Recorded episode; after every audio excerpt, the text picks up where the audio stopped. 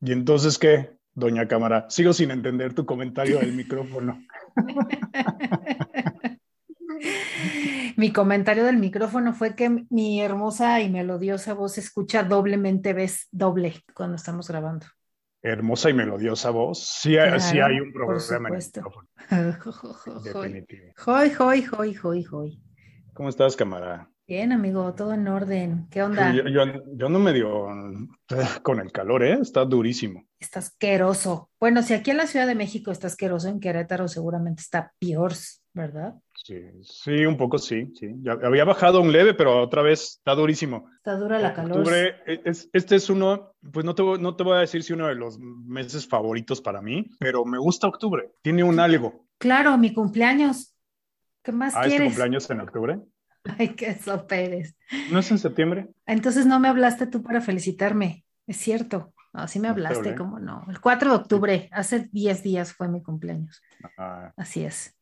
Pero a mí también me encanta octubre, no por mi cumpleaños, sino me gusta como el ambiente, como el olor de octubre, como que huele diferente, como que el pan de muerto, como que la flor de cempasúchil, no sé, eso me gusta mucho. Sí, sí, esos, esos dos temas a mí también me fascinan. Y, y Pan de muerto es así supuestamente, mi, mi pan favorito en la vida. yo también, yo no como pan de dulce, pero los únicos dos que me gustan es el pan de muerto y el, la rosca de reyes. ¡Oh, Sí. qué rico! Lo único, lo único malo que Ojo. tiene la rosca de reyes es unos muñequitos que le meten a la, la gente inconsciente. Fuera de eso es deliciosa. Pero andas- tienes que andar esquivando ahí muñequitos.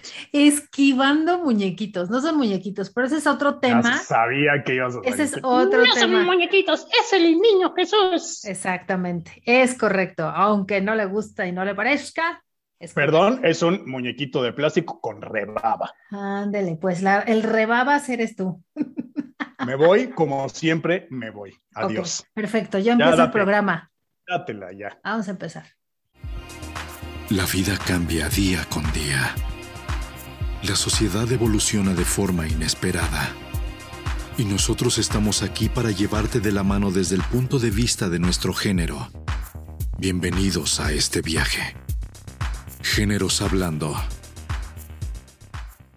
Amigos, buenísimos días, tardes, noches. Hay nuevo programa, nuevo episodio de Géneros Hablando de este lado del micrófono Hashi Sánchez, como cada semana, y allá Mayra que está pidiendo a los dioses y al universo algo, no sé qué, pero algo. No estaba pidiendo nada. ¿Cómo están, chiquillos y chiquillas? Bienvenidos a otro episodio más de Géneros Hablando. No estoy pidiendo nada. Bueno, sí, tal vez que baje ya tantito el calor, como estábamos diciendo hace rato, porque ya estoy hasta el gorro del calor. Pero, y más en octubre, o sea, la verdad se me hace insoportable. Entonces, no, no estaba pidiendo nada, o estaba bailando nada más. Ah, Entonces, parecía que le implorabas a los dioses algo. ¿Que te fueras? ¿Que dijiste No que sé. te ibas a ir? No lo sé. Eso, paciencia. eh, Ay, respirar, mira. no sé, ser un poco más en más meditar, en. Más en. trada en mí misma. Bueno, al final tiene que ver la raíz etimológica. Es correcto. ¿Cómo estás tú, amigo? ¿Todo bien? ¿Todo en orden en tu cabecita, en tu vida, en tu trabajo, ¿no? ¿En todo? En la vida, en el trabajo, todo en orden. En la cabecita no estoy tan seguro, pero tampoco es Me novedad. queda claro. Ajá. Entonces, bien, vamos a decir que sí. Qué bueno, amigo. Pues bienvenidos a otro, otro programa más de Géneros Hablando. Y a todos nuestros queridos Género Lovers también bienvenidos. Gracias por sus comentarios, gracias por su buena vibra, gracias por escucharnos otro episodio más. Aquí andamos dándole lata a todo el mundo. Y así como siempre, por favor, cuéntanos en la página de Facebook qué es lo que están haciendo mientras nos están escuchando. ¿Co- ¿Qué quiere decir? Que con el hashtag yo los escucho mientras, nos pueden decir qué es lo que están haciendo. Qué Luego hermoso. siento como que, como que se te barre esa parte, ¿no? Del hashtag. Del hashtag, como dice hashtag. Niurka. El hashtag que, ma- que mando por WhatsApp. este, Exacto. y, y se lo mando en cadena a mis amigos y tías. Sí, hashtag géneros, hashtag géneros hablando. Bueno, también Ah, géneros hablando. hashtag yo los escucho mientras. eh, para que nos cuenten qué están haciendo en el momento que escuchan este eh, podcast, programa. ¿Cómo que, eh? ¿Cómo que, que, eh? Para, es que ahí es un ponga usted la palabra correcta. Ok, yo llene el estoy- espacio en blanco. Exacto. Yo los escucho mientras estoy lavándome los dientes, por ejemplo, ¿no? ¿Tardas una hora en lavarte los dientes? No, pero bueno, no quiero ser más específica. Voy a empezar a lavarme los dientes y entonces le pongo play al Spotify y ya entonces empiezo a escuchar géneros hablando, ¿no? Oh. Y ya después sigo peinándome y ya después me visto y ya después hago las demás cosas y ya termino de escuchar O sea, hablando. resumen, yo los escucho mientras me arreglo. Exacto, está bien. Pero bueno, pueden ser originales y pueden escribir exactamente lo que ustedes quieran. Ya saben, en la página de Facebook, Géneros Hablando, ahí nos escuchan. Nos pueden escuchar también en Apple Podcast, nos pueden escuchar en Google Podcast, nos pueden escuchar en Spotify, en su servidor de podcast de confianza. Ahí nos pueden escuchar. Exactamente, por supuesto, seguirnos en Facebook, porque ahí siempre estamos publicando, pues, de qué vamos a hablar en la semana, les preguntamos opiniones, les, les lanzamos ahí el tema para que nos vayan poniendo algún comentario, alguna historia cuando es de lo que estamos hablando, y pues podamos platicar sobre ello eh, acá en el, en, el, en el programa ya cuando estamos grabando, ¿no? Y pues este es justo el caso de esta semana que otras veces hemos dicho que de repente tenemos eh, programas un poco serios, ¿no? O más serios que otros. Y este, más que serio, me parece un programa de mucha, mucha, pero mucha También es que va a ser serio. Evident- evidentemente se me fue la palabra que iba a decir, ¿no? No, pero eh, como un caso como para reflexionar muchísimo, para, para pensar mucho, y va a haber también polémica porque habrá muchísima gente que esté a favor, muchísima gente que esté en contra. Sé perfectamente quiénes son los que van a estar a favor, quiénes son los que van a estar en contra, y no me refiero al nombre de las personas, sino lo que puede pensar cada uno de ellos, y es perfectamente válido y por eso queremos que nos comenten, porque Hoy vamos a estar platicando de este caso súper interesante, amiga. Eh, no sé si escuchaste sobre Marta Sepúlveda, una colombiana, una mujer Sí, colombiana que eh, recién este pasado 10 de octubre iba a convertirse en la primer mujer colombiana a la cual se le aplicara la eutanasia sin tener una enfermedad terminal. Así es. En Colombia está despenalizada la eutanasia desde hace ya algunos años, pero apenas hace un- unas semanas, un, un- un mes, cuando mucho, se, se, despen- se despenalizó también para casos de enfermedades no terminales. Así Y es. en cuanto esa resolución salió, Marta Sepúlveda se postuló y pidió que se le aplicara a ella la eutanasia. Se le dijo en un principio que sí, se aceptó esta, esta resolución y finalmente, horas antes de que se le aplicara la eutanasia, la corte dijo, dice mi mamá que siempre, ¿no? Y va para atrás. Entonces, eh, pues se ha convertido en un caso súper de discusión, de análisis, de debate, y creo que de muchísima importancia, y justamente es alrededor de todo esto de lo que vamos a estar platicando. Sí, porque en realidad ella, eh, bueno, esta noticia giró, o sea, dio la vuelta al mundo, porque por lo mismo que ya mencionaste, por ser la primera mujer que le iban a dar y que le habían dado supuestamente este permiso para que ya terminar con pues su vida, ¿no? Y porque tenía un sufrimiento por la esclerosis lateral amiotrófica. Entonces, Marta, que tiene 51 años, pues estaba muy feliz. Ella se decía que era una mujer que estaba muy contenta, muy tranquila, que ya por fin podía dormir, ¿sabes? O sea, que ya se sentía muy contenta de que podía terminar su vida y que le habían autorizado esto, pero exactamente 36 horas antes de que iba a ser su, su muerte, el Instituto Colombiano del Dolor, INCODOL, ¿no? Por, por así en sus siglas, con sede en Medellín, eh, le, le informaron a, a Marta que pues que el procedimiento no iba a ocurrir. Entonces, la verdad es que ella se sintió como súper triste, se dio, se sintió muy mal, muy, muy eh, afectada, porque además este, este instituto dijo que tenía pues altas probabilidades de expectativa de vida mayor a seis meses y que por eso cancela el, el- procedimiento. Entonces, pues obviamente toda su familia estaba muy molesta, su, su hijo Federico estaba eh, en verdad, eh, en, en varias entrevistas que ha dado, eh, se, se mencionaba que, que estaba como hasta indignado, ¿no? Que porque esto había sido un tema muy irrespetuoso, si ya le habían autorizado a su mamá ¿no? Que, que, que ya podía, pues sí, acabar con su sufrimiento y con el dolor que estaba sintiendo, pues que, que, se le hiciera, se le hacía injusto, ¿no? Que a la mera hora, así 36 horas antes le dijeran que no, que va para atrás. Sí, exacto. O sea, ya se le había autorizado, ya tanto así que dio la, la, la, noticia la vuelta al mundo así realmente, es. ¿no? En, en, muy poco tiempo. Ella incluso estaba eh, ya sumamente preparada, ella, su familia estaban totalmente preparados para este momento, estaba festejando, ella estaba, sí. hizo incluso una fiesta de despedida con sus amigos, sí. con sus familiares, para eso, para pasar sus últimas horas con ellos, despedirse porque sabía y estaba segura que el 10 de octubre a las 7 de la mañana, me parece, ella iba a morir. Uh -huh. Sin embargo, Así le dicen que no y, y, y, bueno, esto por supuesto que también da la vuelta al mundo esta noticia.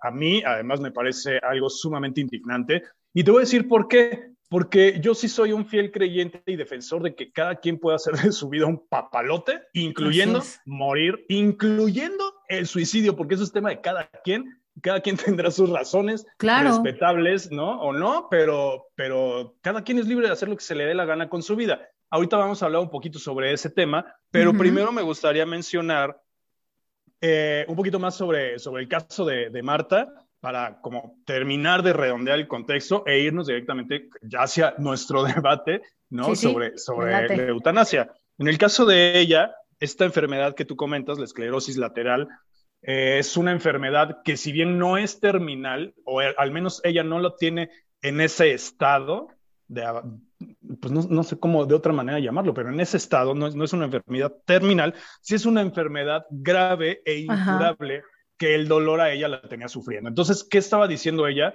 Por supuesto que soy católica, soy creyente de Dios, lo amo y lo adoro, pero estoy sufriendo demasiado porque tengo demasiado dolor y ya no puedo vivir con ello y para mí la muerte es un descanso.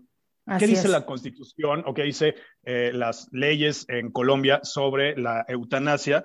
Que es un derecho, es el derecho a una muerte digna a quienes padezcan un intenso sufrimiento físico o psíquico por lesiones o enfermedades incurables. Así es. Así, así que podemos entender, y ahí es donde viene todo el debate y por donde está entrando la familia a defender el caso, uh -huh. que es justamente el que, ella, el que ella está sufriendo. Ella tiene una enfermedad incurable.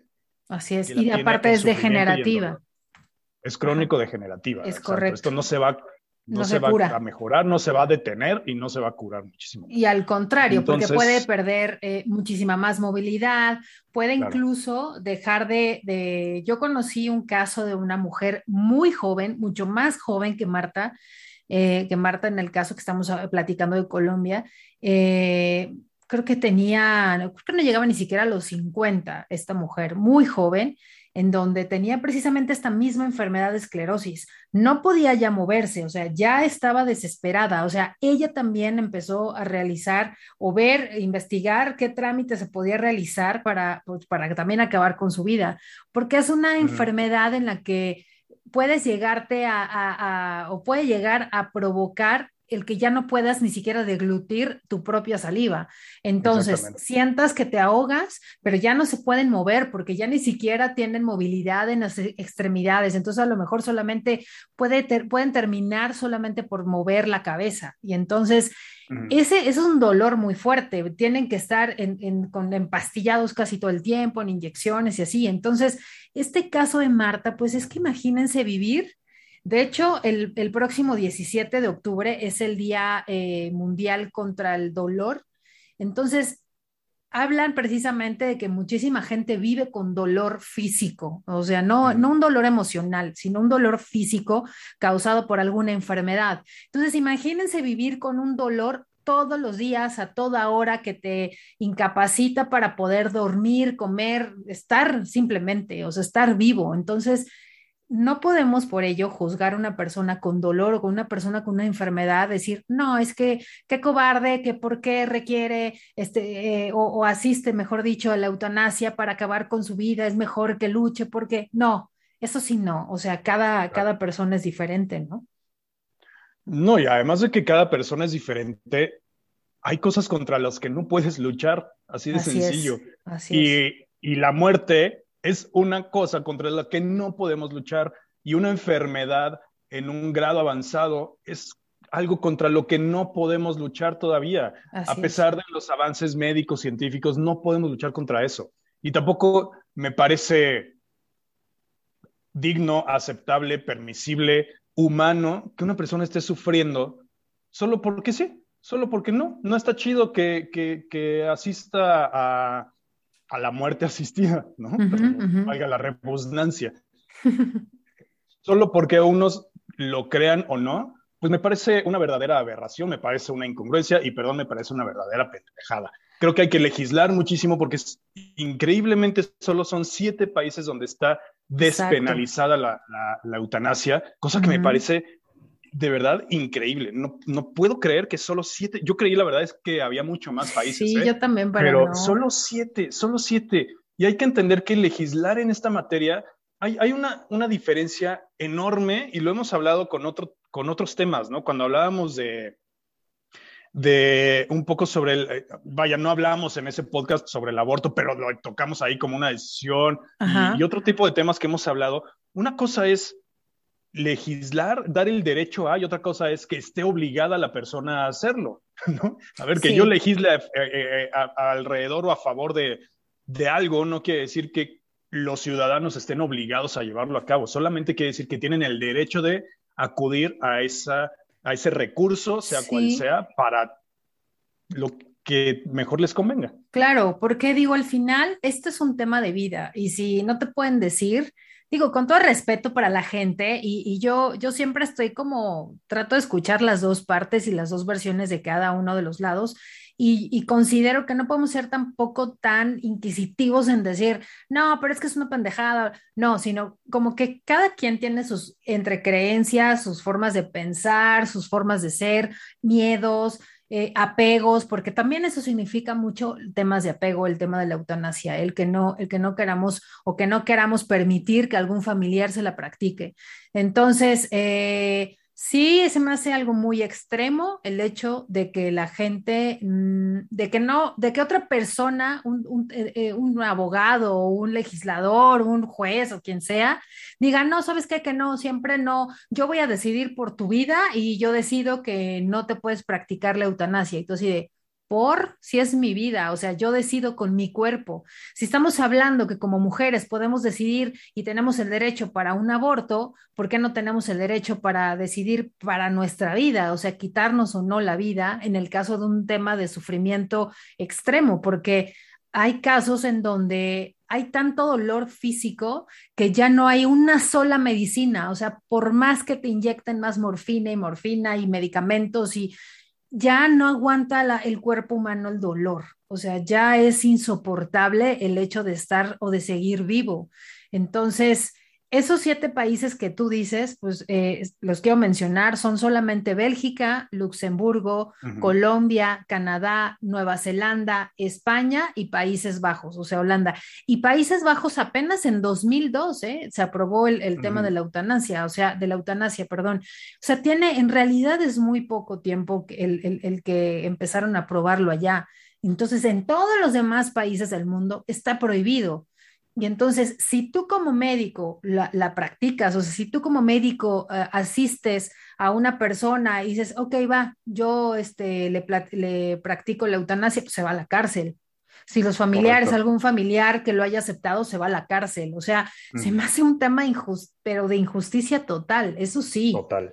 Se me hace que no, o sea, si tú no quieres que te la practiquen, ah, bueno, esa es tu bronca, que entonces puedes vivir conectado a un aparato 50 años si quieres.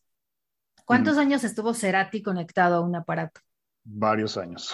O sea, y, sabían que ya no podía tener una, una, una, vida, o sea, que ya no iba a despertar, que quién sabe en cuánto tiempo iba a estar en coma. Sabían los médicos que si se le desconectaba iba a morir. O sea, eso es un hecho. O sea, no hay como, bueno, hay una luz de esperanza. No, no lo hay. Entonces, eh, lo lograron, o sea, lograron como poder desconectarlo y, eso se me hace como bastante bueno en realidad, ¿eh? es, es, es, algo muy justo para cada uno de nosotros, ¿no? Que lo decidamos. Totalmente. Váyanos platicando ahí en Facebook con el hashtag Fíjate que ni siquiera tenemos hashtag para este, ¿o sí? Porque eutanasia. Me como, ¿qué ponemos? Pero e, exacto, échenos con el hashtag eutanasia en, los comentarios donde tenemos este programa publicado. Si ustedes están a favor, si están en contra, si no saben si están a favor o en contra, eh, pero ¿qué opinan al respecto? ¿Tienen alguna opinión al respecto? Eh, eh, de la eutanasia en general, si ustedes lo practicarían, si no lo harían, si definitivamente están en contra, y qué piensan del caso de, de Marta Sepúlveda en Colombia. Pero bueno, creo que algo importantísimo para, empezar esto es que me parece, me parece un poco increíble, pero realmente creo que muchos de, los, de las razones por las que no se ha legislado, no solo en la eutanasia, sino en, muchas otras cosas que pueden ser similares o allegadas a este tema, es porque el mundo, extrañamente, muy extrañamente, no está preparado para hablar de la muerte. Es que son, eso es lo que te decía hace rato, como los apegos, ¿no? Son, por supuesto, los apegos, y, y, ahorita me voy a clavar en ese tema. Pero no estamos, no estamos preparados para hablar de la muerte, y se entiende, por supuesto, que quienes nos quedamos con vida, tenemos un proceso de duelo y un sufrimiento por la persona que está muriendo, por supuesto. Esa parte la entiendo perfecta. Pero sí me parece increíble que, que no podamos hablar de la muerte, que no estemos preparados para hablar de la muerte, cuando es lo único de lo que podemos estar seguros, ¿sabes? Sí, es lo único que sabemos que nos va a pasar. Es como un tema tabú todavía, tanto mezclado el tema religioso, como mezclado el tema social, como mezclado el tema emocional, como los miedos, o sea, también el hablar de eso da mucho miedo. O sea, tanto a la familia como a la misma persona enferma, pues obviamente da muchísimo terror el decir, pues sí, me voy a morir. O sea, aunque ya lo sabemos, porque desde que nacemos lo sabemos, ¿no? Pero pues no nos gusta hablar del tema, ¿no? Es, algo muy complicado. Sí, justo. Y, ahí es exactamente donde viene lo que tú estabas comentando sobre los apegos. Y, antes de irnos hacia esa parte, te voy a hacer un comentario súper personal que creo que eh, o, desde un punto de vista súper personal, siempre he pensado que el ser humano, y, lo he dicho varias veces en este podcast, que el ser humano es la especie menos evolucionada del mundo y la, ¿no? En fin, todo lo que puedo despotricar contra la humanidad. Pero creo que no solo es el menos evolucionado, sino que estamos en efecto involucionando, ¿sabes?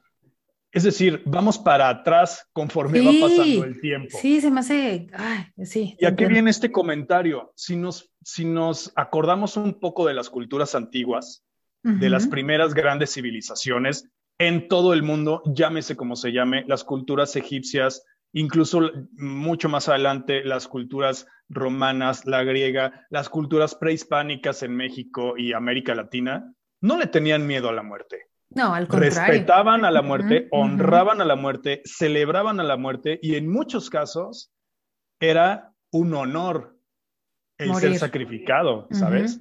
No solo, no, o, el morir, no solo en la guerra, sino en un sacrificio hacia una deidad, hacia el universo, hacia quien tú quieras.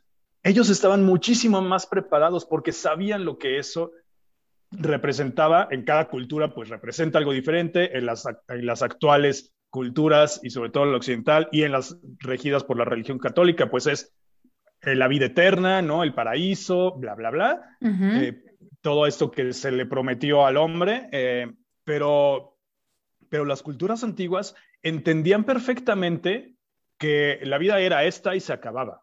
Y que aquí pasas tal vez a otro plano, pero estaban muy conscientes de eso y desde muy jóvenes. Entonces, pues el tema de la muerte no era un tabú para ellos, eso vino muchísimo después, a raíz de muchas cosas, yo se lo atribuyo y se lo ataño, te lo decía antes de empezar a grabar, principalmente a las religiones, casi todas, eh, sobre todo las grandes religiones, eh, pero es eso, no estamos preparados para hablar de la muerte por esas razones, pienso, y por supuesto, por lo que tú comentabas, importantísimo el apego.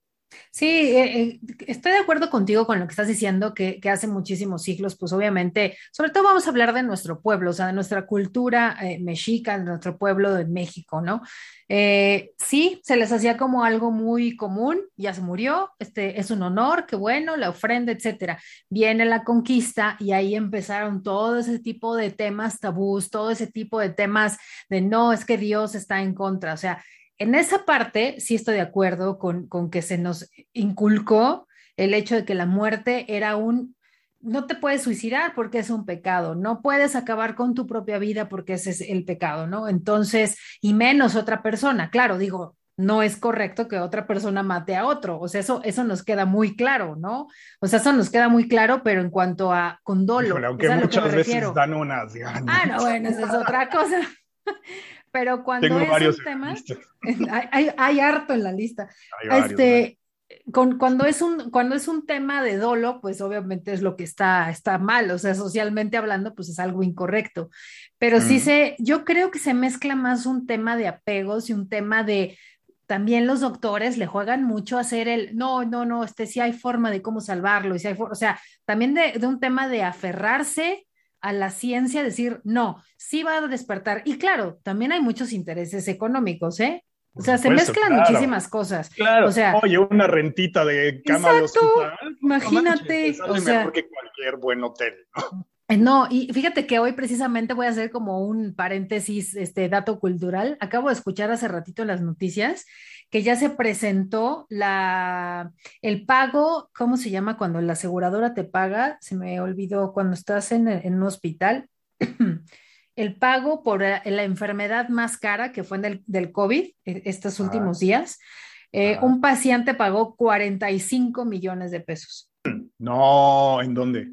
aquí en México, pero no sé en, qué hospital. No, no sé, no sé qué hospital, pero lo pagó la aseguradora. Pero ya sí es la cifra más alta de todos. Entonces, imagínate 45 millones. Claro, eso lo paga la aseguradora, pero el familiar tiene que pagar este. Claro, un deducible impresionante. El deducible. oye, un, un deducible de 45 millones de pesos, imagínate. Sí, vamos a suponer que a lo mejor está topado en 200 mil pesos. De todos modos, 200 mil pesos, pues está cañoncísimo, ¿no? O 500 mil pesos, no lo sé. Pero también para los hospitales y médicos, pues es una super renta tener una persona ahí conectada. Ellos dicen, bueno, pues si ustedes quieren seguir manteniendo aquí a su familiar, pues adelante, no hay bronca. Por nosotros la caja sigue corriendo, ¿no? Entonces es toda una mezcla ahí de muchísimos elementos, o sea, elementos económicos, sociales, morales, religiosos, etcétera, etcétera, eh, emocionales y así. Y, digo, aquí en México, como tal, como saben, este, la eutanasia pues está súper prohibida, o sea, tanto la eutanasia como el suicidio asistido. Entonces, voy a, voy a, mencionar que con base en el artículo 166 bis 21 de la Ley General de Salud, establece que queda prohibida la práctica de la eutanasia, entendida como homicidio por piedad, así como el suicidio asistido conforme lo señala el Código Federal, Código Penal Federal. Entonces, eso lo mencionamos hace rato. Si alguien practica o decide que le practique la eutanasia a su familia, se va a la cárcel. Exacto. Entonces, ¿no? Y, sí, o sea, vienen, vienen pues a colación muchísimas cosas que, que envuelven al tema de la discusión, y ni siquiera la discusión, porque no creo que haya una discusión, y eso es, eso es lo más peligroso, que no hay una discusión, no hay un debate. Y no, ahorita estoy tratando de acordarme sobre qué tema estábamos hablando cuando dijimos también eso, que tenía que haber un debate alrededor de, de todos estos temas, de legislar a favor o alrededor de todos estos temas. No recuerdo cuál fue eh, el programa, pero bueno, eh, la eutanasia es un, eh, uno de estos importantísimos que me parece así primordial en los que hay que, legislar, no en México, en el mundo entero, porque ya lo dijimos, solo siete países la, permiten o al menos la tienen des, penalizada. Despenalizada, ¿no? Y, bueno, vamos a entender un poquito porque digo, todos, creo que todos sabemos qué es la eutanasia, pero para entender un poquito más, así básico, básico, básico, la eutanasia viene del griego buena muerte o muerte apacible. ¿sí? es, es, es conocido como el bien morir, Como el, y a final de cuentas está relacionado y es, el objetivo es que el paciente muera de una manera digna, que no esté sufriendo ni él ni, los, ni, quienes lo rodean, ¿no?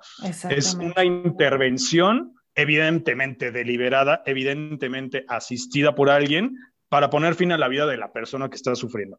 Y, y a esto voy porque tiene dos cuestiones que son muy importantes. Una, que tiene que ser a petición del paciente.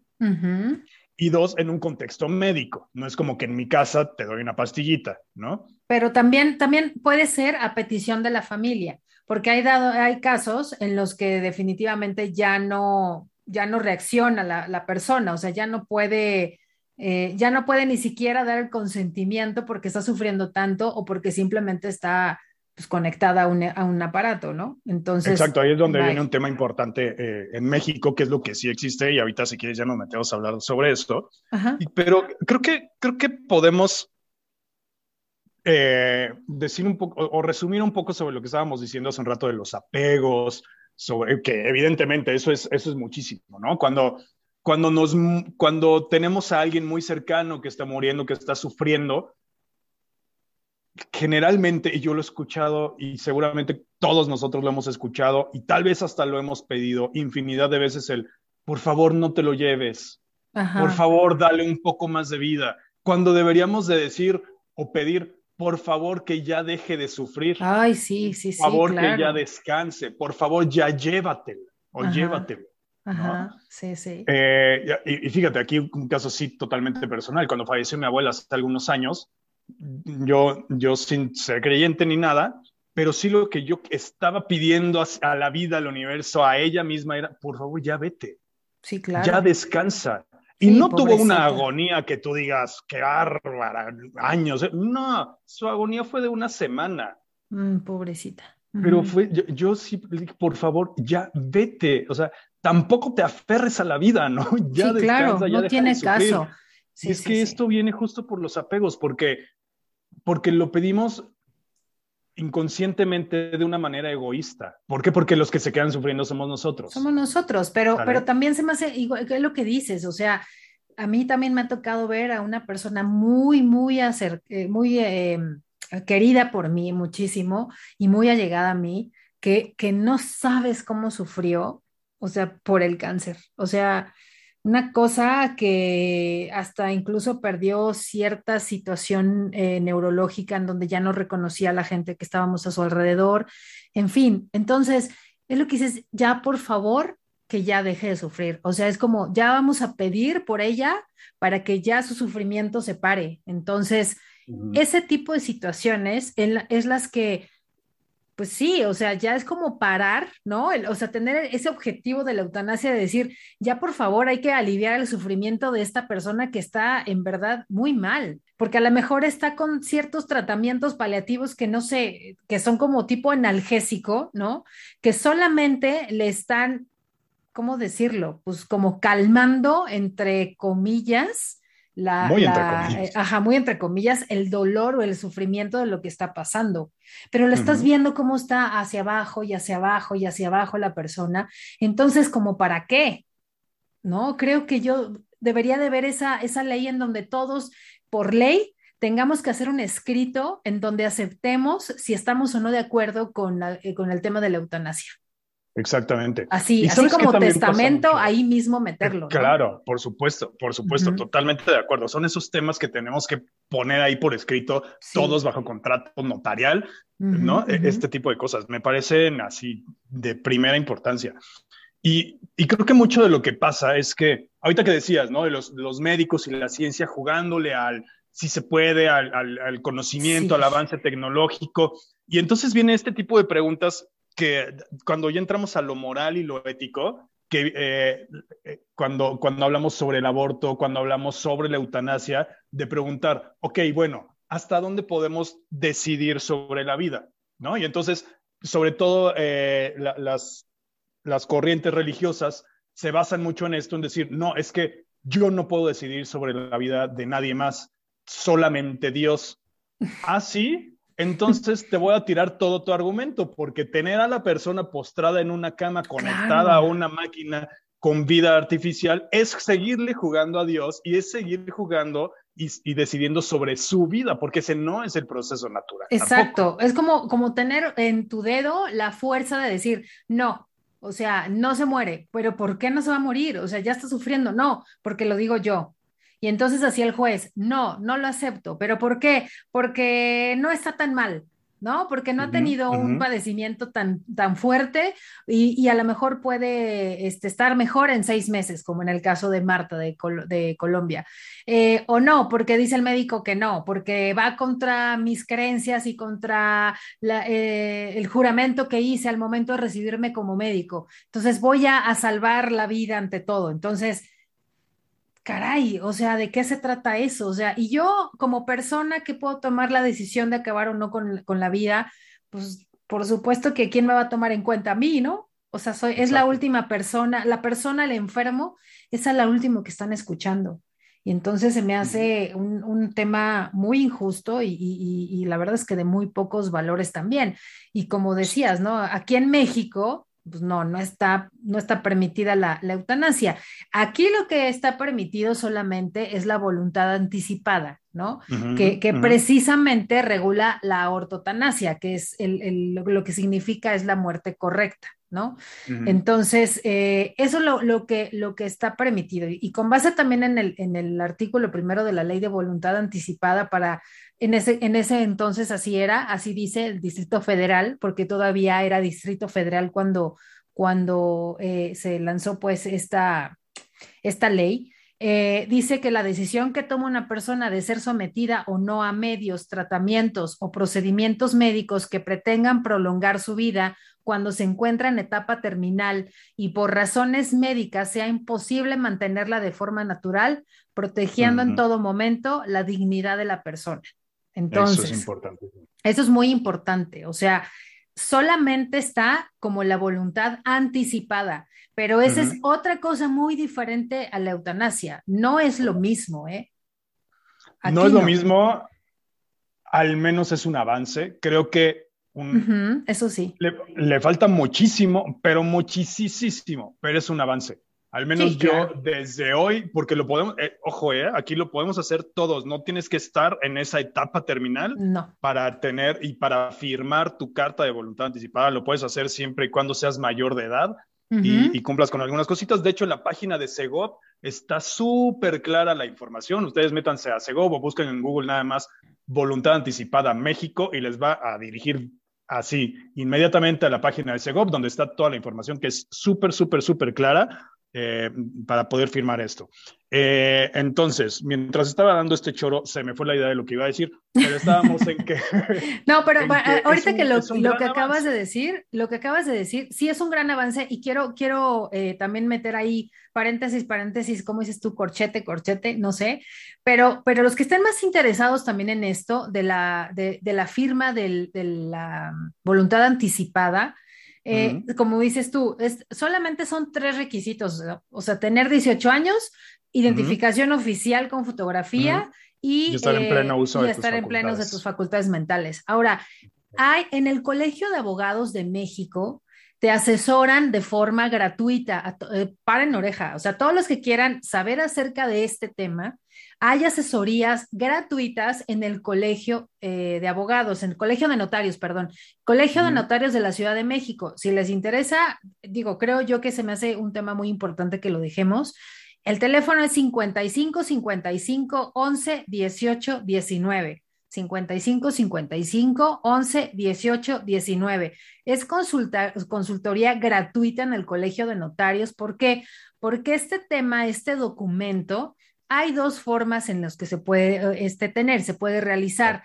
Tanto, tanto hacerlo, o, sea, escribirlo, pues, y, e ir con un notario, y ahí les van a decir cuánto cuesta. En marzo, por cierto, es la campaña del mes de la mm, ley de voluntad anticipada, y hacen ahí algún tipo de descuento, y si no, por lo regular tiene otro precio, y ustedes ya podrán informarse. Entonces, y se tiene que firmar ante notario con dos testigos, identificaciones, y es muy diferente al testamento. Eso se, se anexa al testamento.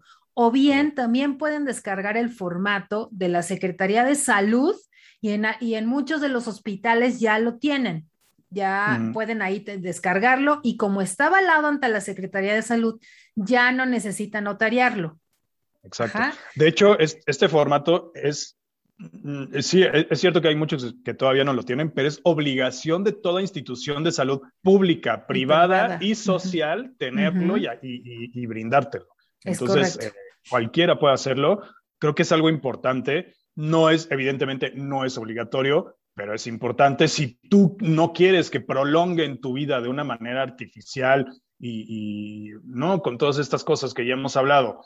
En el caso de encontrarte en esa situación, una enfermedad terminal, un accidente, cualquier sí, que tenga una persona muerte cerebral o lo que sea que diga, sabes que a mí que me desconecten, a mí ya no me tengas ahí viviendo 50 años este, con una máquina, ¿no? Entonces, sí, la verdad es que yo no lo he firmado por puritita de ¿eh? No encuentro otra palabra, pero, pero es algo que definitivamente eh, tengo, que, tengo que hacer y firmar, así como la donación de órganos. Sí, también hay un formato. Este, entonces, digo, ahí para que lo sepan, ¿no? Si alguno de ustedes me conoce, de todas maneras, están avisados, no a una eh, prolongación de mi vida de manera asistida y artificial, y sí a la donación de órganos, siempre y cuando mi organito sirva.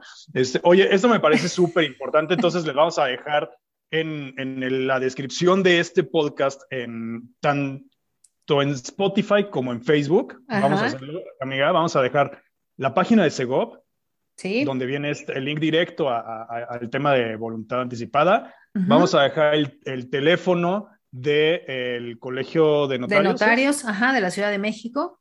Y su página también, ¿no? Es correcto, y la página de internet, y ahí les pueden informar eh, cómo con este, asesorías gratuitas. Ahí tienen ciertos horarios y ciertos días de esas asesorías. Entonces, eh, septiembre es el mes del testamento. También eso es muy importante, muy importante que todos lo tengan. No importa que no tengan este, mansiones, casas, terrenos, ranchos. Eso no tiene absolutamente nada que ver. Desde una cuenta de banco es muy importante mencionar quiénes son los beneficiarios, cuáles son las cuentas y ahí meter, si tienen un carro, lo que sea, una bicicleta, a quién se la van a dejar. Y también agregar a ese, a ese testamento, pues esta, esta carta de la voluntad eh, anticipada, en donde van a especificar si es que así lo quieren y si es que ustedes están convencidos de esto, en que los médicos y la persona que hay, deben de mencionar a una persona que eh, se tenga que encargar de esta decisión. Y si no lo hay, se lo tienen que dejar a los médicos la decisión de que los desconecten en el dado caso de algún tipo de muerte cerebral. Y como dice Hashil, el tercer documento muy importante es mencionar que todos sus órganos y firmar también eso de donación de órganos. Eso es como ley, o sea, de base, ¿no? Exacto, exacto. Esta ley eh, que, insisto, me parece un al menos un buen avance en México.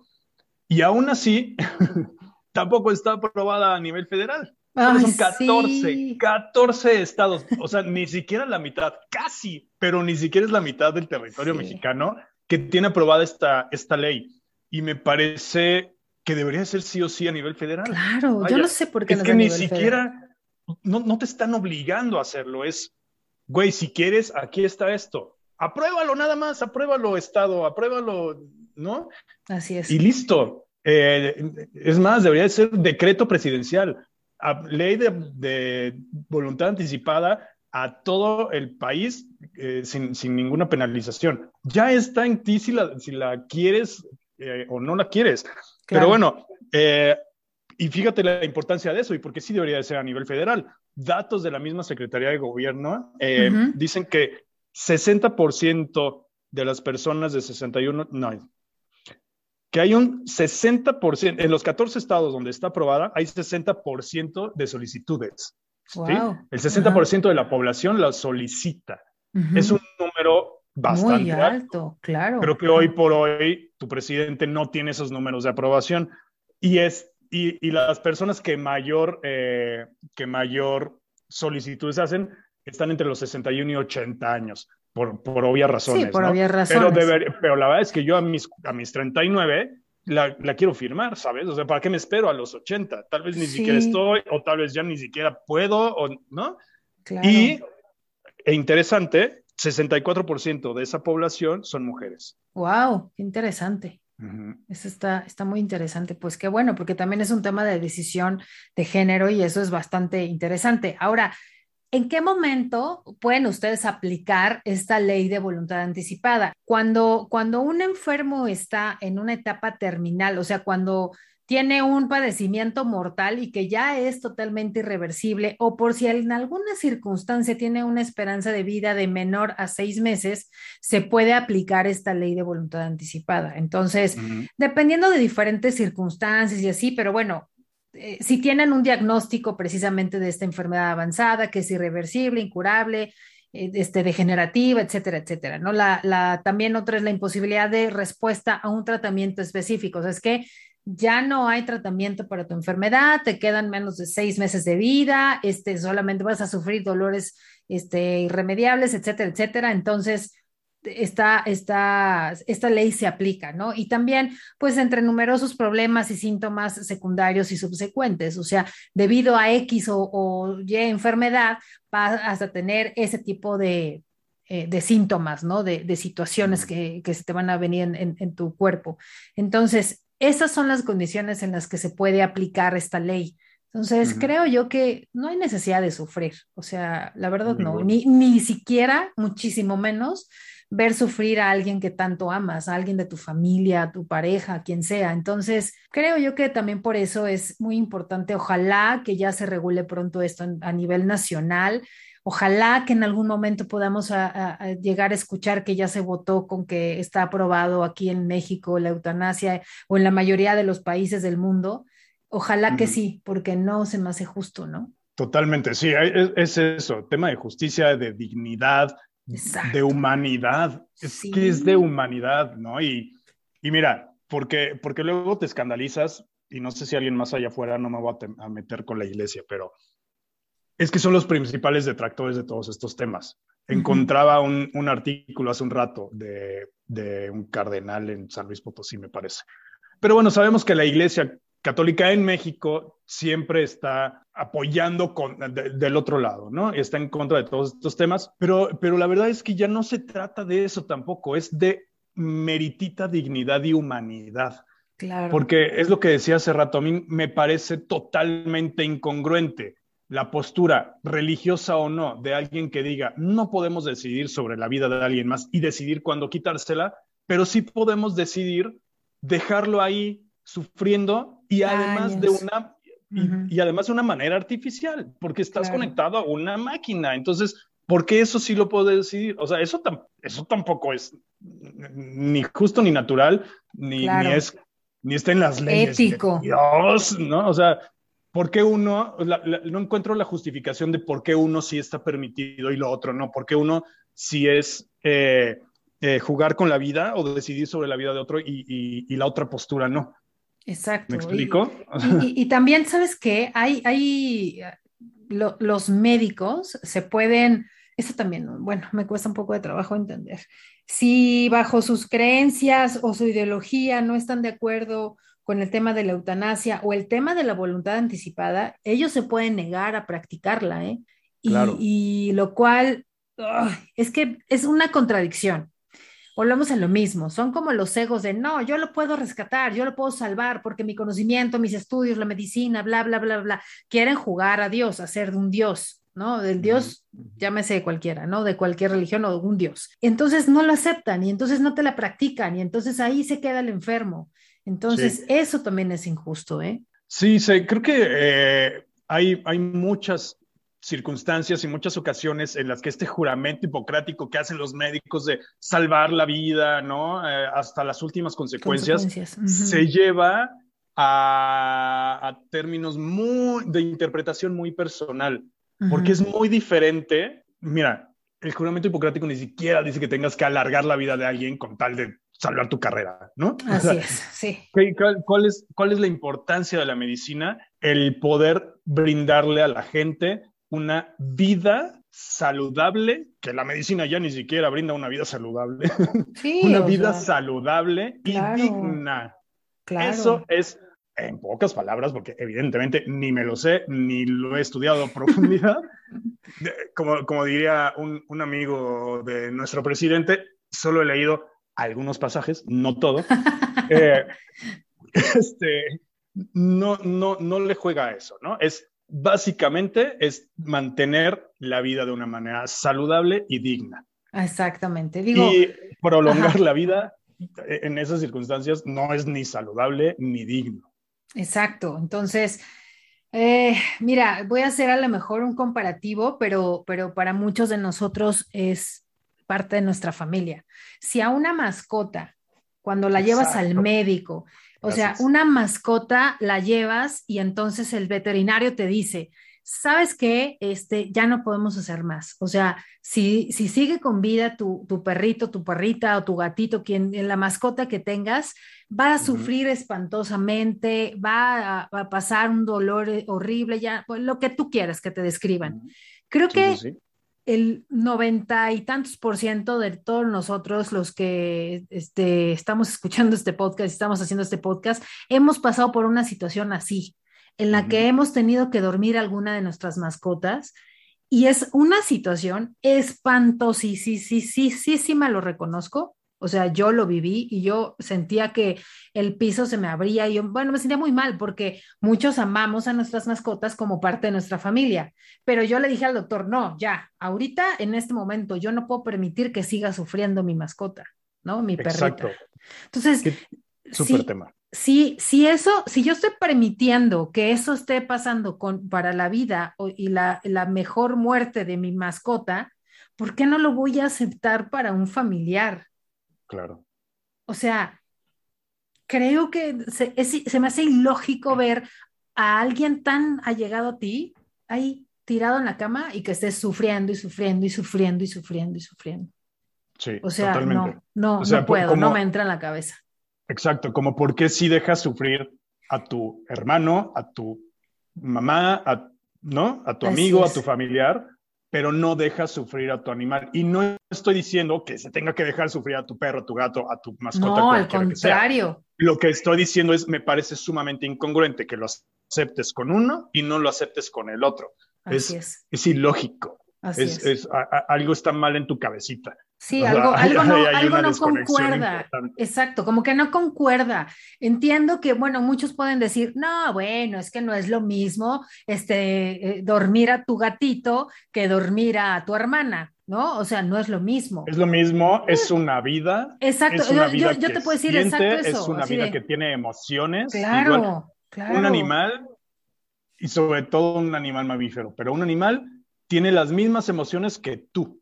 Exactamente las mismas. O sea, claro, que no, es, que no es la manera natural de morir una inyección letal, una pastilla. No, no es la, la, manera natural de morir. Definitivamente no. En la selva, en el desierto, en, en, el ecosistema, allá afuera, en la naturaleza, los animales no van al doctor y, y no les inyectan algo, ¿no? Pero incluso entre ellos se ayudan a bien morir. Claro, digo, el ejemplo muy claro, no sé si tú lo sepas o muchos de los que nos estén escuchando lo sepan, cuando un pajarito nace mal, o sea, físicamente tiene alguna deformidad o una enfermedad, su mamá, la pajarita, sobre todo, no el papá, lo sabe y se da cuenta. ¿Y qué hace? Lo con el piquito lo tira del nido hasta que se cae y se muere. O sea, como que está adelantando, no es que no lo quiera, o sea, simplemente a lo mejor tal vez quiero pensar eso, ¿no? Que lo está sacando para que no sufra, porque sabe que no va a sobrevivir. Exactamente. Entonces, es eso, si sabe que una persona no va a sobrevivir a X o Y padecimiento y que va a tener una larga vida de sufrimiento y de dolor, caray, o sea, piénsenlo dos veces. O sea, en verdad piensen dos veces en qué es lo que quiere que, que su familia vea de ustedes, porque esa es otra. Ok, estamos hablando de dejar morir a los demás, pero también de uno decir, no, yo no puedo permitir que mi pareja, mis hijos, mis nietos estén viéndome sufrir todos los días de su vida, o sea, todo el tiempo. Entonces, esas son los dos lados, o sea, las dos partes, tanto el permitir como que, otra persona acepte esa decisión, como el, nosotros aceptarle y decir, pues sí, no quiero que eso me pase, ¿no? Es correcto. Sí, porque, y mira, además de, todo, tal vez hoy yo estoy en desacuerdo tal vez hoy no va con mis ideales. Pero mañana que esté en una cama de hospital, ¿qué va a pasar? Tal vez voy a, quererle decir a mis hijos, a mis nietos, ya inyectenme, desconectenme, porque ya no puedo estar así, ¿no? Entonces, pues bueno, ahí están las cosas, ahí está sobre la mesa el tema, insistimos, cada quien es libre de pensar lo que se le dé la regalada gana lo que nosotros decimos, o al menos lo que yo digo, es sumamente importante, como en algún otro tema que hablamos, legislar alrededor de esto y dejarle la opción a la gente, no al gobierno, no a un juez, a la gente, a quien lo está viviendo en ese momento. Así es, así es. Sobre todo ustedes háganlo, adelántense, no pasa nada. En verdad no pasa nada, dejen todo bien clarito, bien específico. Y eh, lo único que tenemos certero en esta vida es que nos vamos a morir. Eso es lo único háblenlo. cierto. Háblenlo, no pasa nada. Vamos a hablarlo. ¿Duele? Claro que duele, por supuesto que duele y duele un chingo, pero más vale, o sea, más vale hablarlo y ser muy claros con la familia y con nosotros mismos. ¿Para qué estar sufriendo? O sea, yo siempre le he dicho a mi marido, ¿sabes qué? Cualquier cosita, desconéctame, o sea, a mí no me dejes. y él me dice lo mismo, dice, a mí me desconectas, ¿eh? O sea, a mí no me dije, pues sí, pero hay que dejarlo por escrito, porque si no al rato se viene una broncota, ¿no? Entonces, vamos a evitar problemas, dolores de cabeza, como decía en un comercial acerca del testamento y así, no dejen dolores de cabeza. Y, y bueno, es una decisión de cada quien, están libres de decidir lo que exactamente quieran de su vida. Entonces, y también dejen y, y permitan esa opción de los demás el que lo quieran o el que no lo quieran, ¿eh? También. Exacto, eso es súper importante porque es decisión de cada quien lo que quiera de su vida y obligación de todos los demás respetarlo. Es correcto, así es. El, el tema del día de hoy estuvo, estuvo intenso, estuvo muy serio, estuvimos hoy demasiado serios, pero bueno, se vale, es bueno también. Tenemos muchísimos temas ahí muy interesantes y ya lo saben, síganos en Facebook con Géneros Hablando, no es cierto, y es que iba a decir con el hashtag, pero no, síganos en Facebook como Géneros Hablando y ya saben, con el hashtag coméntenos, yo los escucho mientras y en el tema del día de hoy, el hashtag eutanasia, ¿qué opinan, qué piensan, qué harían, qué harían si lo tendrían que decidir por alguien? Así es, y sobre todo, de verdad, en este tema, comenten, nos, importa muchísimo saber qué opinan sobre este tipo de temas. Es sumamente importante porque además es algo ya está de salud pública, ¿sabes? Entonces, es, importantísimo hablar sobre todas estas cosas. May, gracias por escucharme, por aguantarme en este tipo de temas más. Me van a poner, me... van a poner un altar, ya lo sé, ya lo sé, me van a Ay, qué, qué, bello, qué, qué belleza un altar, qué belleza un altar. Ya, por eso, por eso amo este mes.